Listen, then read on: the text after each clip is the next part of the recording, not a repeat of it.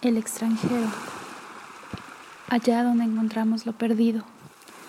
Allá donde se va lo que se tuvo. Allá donde los muertos están muertos y hay días en que renacen y repiten los actos anteriores a su muerte.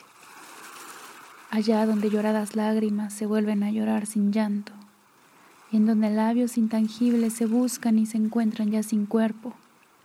Allá donde pronto somos niños y tenemos casa y en donde las ciudades son fotografías y sus monumentos residen en el aire, y hay pedazos de jardines atados a unos ojos, allá donde los árboles están en el vacío, donde hay amores y parientes mezclados con objetos familiares, allá donde las fiestas suceden a los duelos, los nacimientos a las muertes, los días de lluvia a los días de sol, allá solitario, sin tiempo, sin infancia, cometa sin orígenes, extranjero al paisaje, paseándote entre extraños, allá resides tú, donde reside la memoria.